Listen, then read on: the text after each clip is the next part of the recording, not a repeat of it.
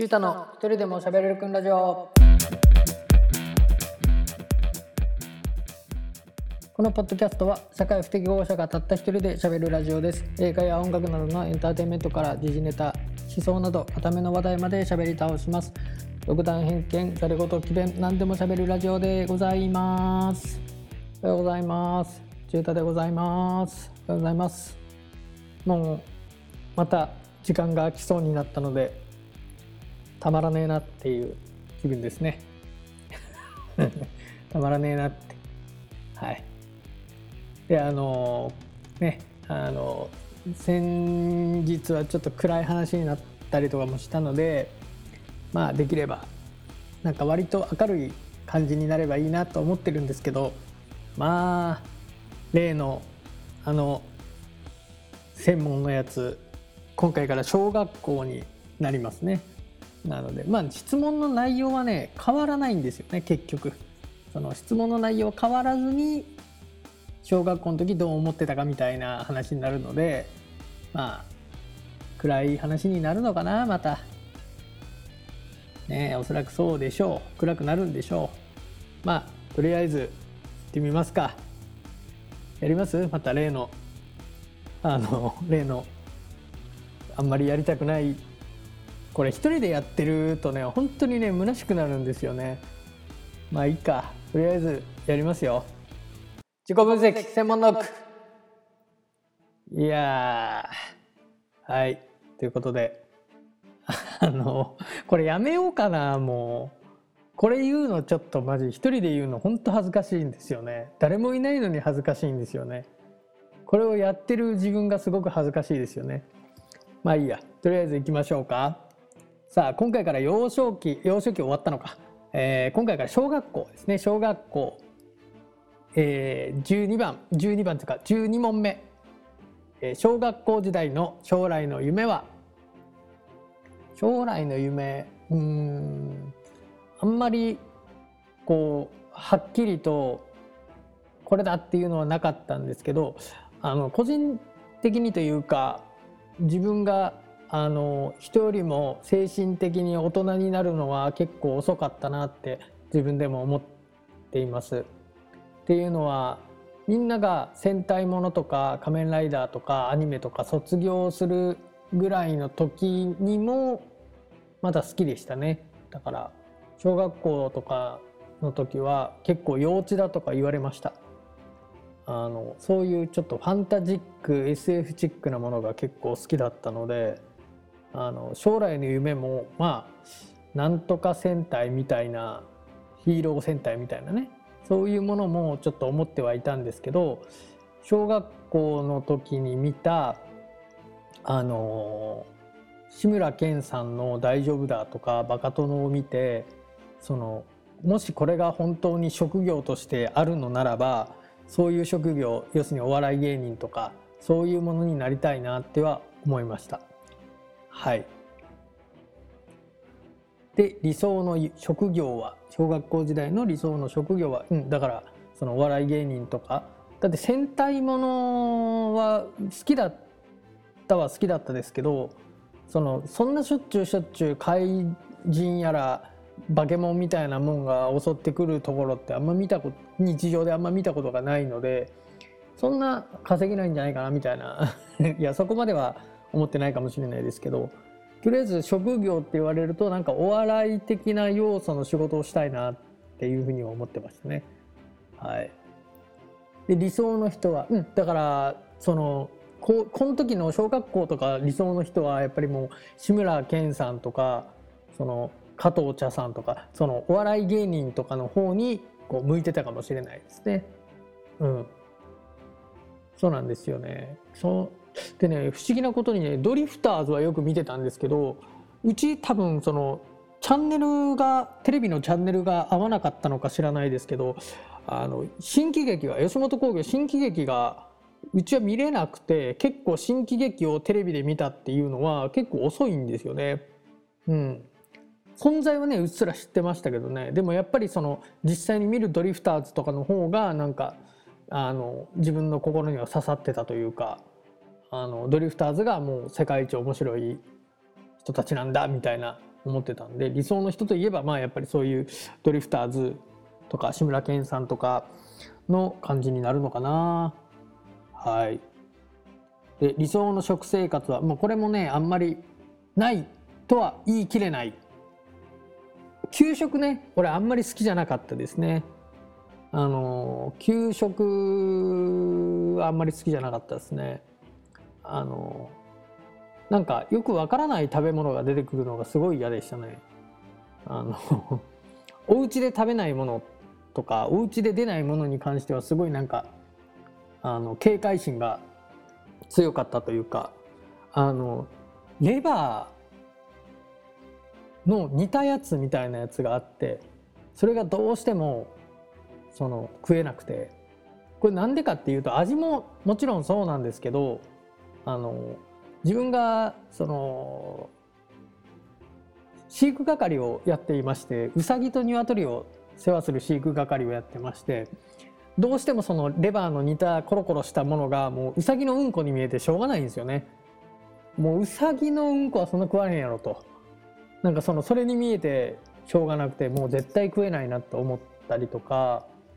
あとあのきゅうりね塩もみきゅうりがすごく嫌いでこれ今でも言うんですけどねきゅうりとか野菜っていうのはこうみずみずしさとかこう新鮮さみたいなのが売りなはずなのになんかパリッというのがいいじゃないですかきゅうりなんて特に。だからねきゅうりはね普通にあのサラダとかで出てくるきゅうりあのドレッシングをかけたりマヨネーズをかけたりするきゅうりは食べれるんですけど塩で揉んだきゅうりだけは俺食べれないんですよ。あのなんかねあのくしゃくしゃっとした感じがものすごい嫌で。で噛んだ時もシャリとは言わないしなんかザリッザリッみたいな感じの音がするのはすごい肌触りという肌触りじゃないね。歯ごたえ？歯ごたえみたいなのがすごい嫌いで。普通のサラダとかだったら全然食べますよ普通に。あのうん食べますね。だから変に味がつけてあるものが嫌いなのかもしれないですね。うん。きゅうりに関しては。でその清もみきゅうり塩もみきゅうりをあの、その無理やり食べて給食の時にあのゲロ吐いたっていう すごい黒歴史みたいなのがあってもう最悪ですよね。で学校でゲロは本当にダメですよね。もうあので1回のゲロでもう最下層ですからね。その何ですかね。カースト的には。塩もみきゅうりでゲロ吐いたみたいなのはもう絶対もう最下層ですよ。半端ないですよもう。そうゲロ吐いた時もありましたね。はい。なので、えー、理想の食生活ということで言うと、うんまあやっぱり子供が好きなものはきちんと好きでしたね。ハンバーグとかオムライスとか、あの卵焼きとかね。あでもそう卵焼きもそうなんですよ。あのね俺卵焼きもねちょっとこれね普通にねちょっと意外と気になるんですけどまあどうせ誰も聞いてないんでここで誰かどう思いますかっていうのもおかしな話なんだろうけどあの卵焼き俺だし巻き卵ってあるじゃないですかあれだし巻き卵をちゃんと食べれる食べるようになったのってあの大人になってからで自分でご飯屋さんとかに行くようになってからその居酒屋とかでだし巻き卵ってあってなんだこれって何の卵なんだって思ったぐらいでだし巻き卵がうち家庭で出てなかったんですよ。で卵焼きは出るんですよ。卵焼きは出るんですけどだし巻き卵が出ないんです。でどういうことかというとうちの卵焼きって卵割るでしょ？でかき混ぜるでしょ？でそこに醤油入れて、えー、砂糖入れるんですよ。で砂糖入れてそれで卵焼き作るんですね。でこれね本当にねそのだし巻き卵っていうのはもうそのみんながご家庭で食べてるらしいじゃないですか。聞いた話によると。俺ご家庭で食べれるもんやと思ってなかったわけですよね。だし巻き卵っていうのが。要するに和食屋さんとかそういうご飯屋さんに行って専門の人が作るなんか一手間二手間かけるものがだし巻き卵やと思ってたんでそれをねちょっとその彼女が卵焼きを作ろう作ってあげるって言われて作った時にうちの味と違くていやそのごご家庭の味ごとに違うとかいう感じの違さじゃなくてもう食べた時にそのだし巻き卵って言われずに卵焼きって言われて、まあ、彼女の中では卵焼きイコールだし巻き卵で育ってるわけだから卵焼きっていうのを作ろうとするとだし巻きになっちゃうんですよね。でそれを出された時に俺食べて居酒屋で食べただし巻き卵じゃんって思ってこれは卵焼きかいと。なんかそんな話をしたんですよね。で卵焼きって普通そのだし巻き卵のこと言うでしょみたいな話になってでうちの彼女はあの甘い卵焼きが嫌いだと。まあないこともないらしいんですよ。存在はしてるらしくて。でも少ないと。甘い卵焼きはあんまりそのその食べたことがないということであんま好きじゃないということでうちはもう基本的にだし巻き卵になったんですけども全然どっちも食べれるんですよ。食べれるんですけどそのどっちか取れって言われたら俺はやっぱ今までの甘い方を取りたいなと思ってるんですよねだからあの自分の家庭で食べたものが今理想のなんていうんですかね理想の食事当時もそうなんですけど小学校の時もそうなんですけど理想の食事って家で食ったことがあるものかもしれないですね。だから変な話あの 粗末なものしか食べて食べさせられていなかったので多分小学校の時の理想の食生活ってだいぶ粗末やったと思いますよ。今はね全然そんなことない。いや今でもそうか。結局あれですもんね。なんか高い食べ物とかあんまり好きじゃないですもんね。あのレストランとか言ってなんか大きい皿にちょこっと乗ってくるようなやつあんまり好きじゃないですもんね。うん。だから何て言うかな小学校の時の理想の食生活っていうとやっぱり普段食べているものをずっと食べたいみたいにそれが理想になってたのかな。そういうふうにはそういうふう、うん、そんな感じですかね。はい。では次行きましょうか。理想の住まいは理想の住まい。これもまあ幼稚幼稚園とか幼少期の頃と同じですけどあの自分が選んで住んでいる家ではないのでもともとがねこういう家に住めたらいいなみたいなことは一切思ったことがないですね。あの一戸建てみたいなやっぱりこう団地に住んでいたので一戸建てみたいな憧れは父親とか母親にはあったと思いますね。ただ自分は一戸建てだろうがあの団地だろうがさして変わらなかったというかあんまりそこら辺に関しては思ってなかったな、うん、理想の年収もそうですね。小学校の時はまだお小遣いももらっていなくてお金も現金もね持たされてはいなかったのでまあ年収なんて考えたこともないですし年収って年収をもらうためのお仕事っていうのもその普通の例えば父親がやってるようなお仕事であったり何ですかね。街を歩いて見るパン屋さんであったりケーキ屋さんとか、えー、お花屋さんとかそういう人たちでがこれをやってお金を稼いでるっていうのはなんとなく分かってはいるんですけどそれでいくらもらえるのかっていうのも分かんないし逆にめちゃくちゃさっき言ったように遊んでるような面白いことばっかりやってるお笑い芸人とかいう人たちが大体平均的にどれぐらいもらってるのかっていうのも分かんないから当時は。理想の年収とかそのお仕事でお金っていうこのパイプが全然うまいことつながらなかったっていうやっぱりね子供にちっちゃいうちからお金を与えてこのやりくりを自分らの中でやりくりをさせるっていうのはすごく大事な気がしますね。あの今でも自分は分かんないですからそのあの生活に対してのやりくりとか別に無駄遣いをしようとか浪費家っていうわけじゃないんですけどその自分がどれぐらい稼いでどれぐらいの生活費がかかってっていうことが自分が働いた結果お給料もらえるとかいうこのパイプがうまいことつながらないっていうかどうどう言ったらいいのかな？なんていうのかな？例えばあのうん、なんでまあなんていうのかな、うん、まあまあまあまあそういうことが下手なんですよね。分かんないですよね。苦手なんですよね。だから年収なんてもうよっぽど大人になってからでしか考えたことないですし今でも考えようと思って考えないと考えられないですよそんな理想の年収とか今現在自分が年収どれぐらいあるのかみたいなものってそんなきっちり考えることないですもんね。はいということで続きましては理想のえー、パートナーは小学校ぐらいの時からやはりこうちょっと思春期始まりかけますのでちょっと異性を意識したりとかもするんですけどまあ変な話自分はまあさっきも言いましたけどもまあ塩もみきゅうりでゲロ吐いたりとかあの身長もちっちゃくてちょっと何からかわれがちいじめられがちみたいなところもありましたから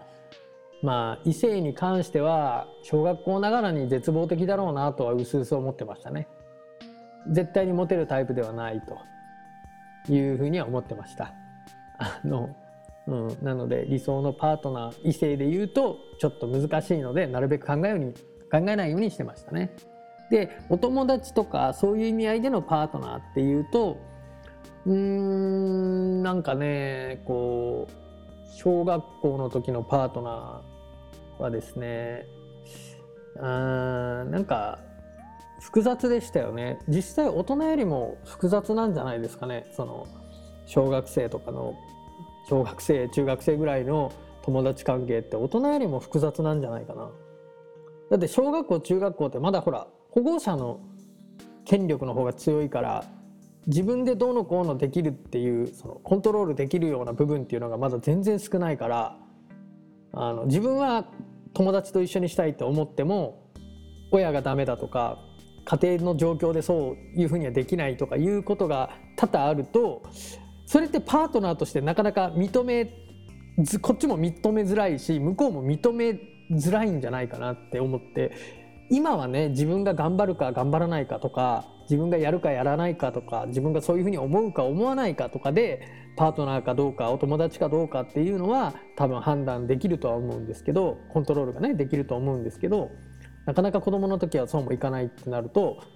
そこにねその例えば学校のクラスの中にいないバックにいる親みたいなコントロールしてる人間の影も考えないといけないってなると結構難しいですよね。だから俺友達っていう友達って本当にいなかったんじゃないかな。今思えば。うん。その友達だよねみたいな感じっていうのはあんまいなかったかもしれないな。うん。ただ団地だったからその年代の違うことはよく遊んだりとかはしてましたね小学校の時は。あのちょっと自分らの何ですかね周辺にはだその団地自分の住んでる団地の棟っていうんですか？棟は少なかった子供は少なかったんですけど逆に周りにこう点在していたのでそこら辺の子たちとは同じ公園とかに集まるのでそこで結構仲良くはなったりとかしてましたね。でも学校に行くと全然その年も違うんで会わなかったりとかするんでね。友達かと言われればまあ近所の子ぐらいな感じだったんじゃないですかねはいはい。そして、えー、今回最後になります。あな、えー、理想のパートナーは終わったか。えー、あなたの信念は何か。だから小学校の時に理理念、信念みたいなものはないですよね。いや、あったら怖いんだって本当に。俺の信念はこうだみたいに生きてる人いたら怖いって。小学生で。まあ、なんかな。でも、信念というこうがっちりしたものではないけどなんだろうな。その逃げ腰だったかもしれないな。あのなんかなんだろうな。多分人よりもいろんなことが劣っている体もちっちゃかったしあの腕力もないですし発言力この挙手をして発言するみたいなことも苦手だったのであの劣っているところばっかりだったのでその劣っているところをいかに他で埋めるかっていうことを考えていたかもしれないですね。だから逃げ腰ですよね。スポーツも全然できなかったからそのなんだろうな。努力スポーツをできるように練習をしようとかどうせできないだろうって思ってましたもんね。やったところで。この体の小ささとかあの腕力のなさあと運動神経のなさみたいなものをもうこのどうにもできないものだとこう何て言うんですかねこう逃げ腰だったっていう。うん、だからそこでこうなんだろうな。それを人からわざわざ教えてもらえるのでお前はダメだということを教えてもらえるからもうやらなくなっちゃうんですよね。もう手手にも取らなくなるというか。うん。だからいかにその体育の授業とか音楽もそうですね。俺はもうすごい音痴なのであの歌の授業とかむむちゃくちゃ嫌いだったんでいかにそれをごまかすかとか逃げるかみたいなことばっかり考えてたかもしれない。だから理想あなたの信念は何かって言われるととりあえず逃げるとかいうことになってたのかな、うん、苦手分野ばかりでしたからね。運動できないでしょ？勉強できないでしょ？スポーツ、えー、スポーツか言ったか。運動できないでしょ？勉強できないでしょ？えー、歌も下手だし物を作るのも不器用だし図工とかもね全然下手だったし絵も苦手だったし苦手っていうか下手くそだったし書くのが好きだったけどすごい苦手だ苦手だったのであんまりなんですかねこうやっぱ親は絵を見て学校で描いた絵を見てその何て言うんですかねよく描けたねとは言うんですよ。よく描けたねみたいな褒め方はするんですけど上手という褒め方はしないんですよね。うまいねとかいう褒め方はしないんですよ。それは多分本当にうまくないからっていうのが一点とその絵っていう芸術的なものを見る目がうちの両親にはなかったっていうことですかね。うん、だから自分の中で書くことができたねっていう褒められ方をするともううまいとか下手とかそういう次元の問題じゃなくてちゃんと筆を持って色を使って描けたねみたいななんか器用に猿が描いたみたいな言い方なので俺は最低限なんだと思っちゃうわけですよねやっぱ。うんまあこういうのって難しいですよね。うん、子供を育てる時ってねこういうちょっとした言い方で子供って結構覚えてたりとかするんでうん。おちょっと待ってください。これねあのあれですよね。その線の質問を始めてからもう30分がもうこのことで全部終わっちゃう。長いんですよね。多分俺がガンガン行き過ぎてるんですよね。多分。ごめんなさいね。あの全然これいつも線のこれねあれね本当線の質問だけで終わっちゃう感じになっちゃいますね。気をつけます。あのなんか知らないけどなんか知らけど小学校は小学校で中学校は中学校でって勝手に思っちゃって今やっちゃってるんで、まあ、次からは23問にしときましょう。あのこう長くなるとは思わなかった本当に。本当にこんな長くなるとは思わなかった。うん。ね。まあまあまあまあいいんじゃないでしょうか。はい。ということで今回で小学校は終わったのであの次からは中学校というふうにあの話していきたいと思いますね。あんまり意味があるのかなこのラジオも。全然なんかこうパッとしないんだけど。全然こう聞いてる誰かが聞いてる感じもしないし。あのねなんかやってる意味あるのかなって。まあ自分が喋れればいいラジオなんで気楽にやっていきましょう。ということで今回ありがとうございました。また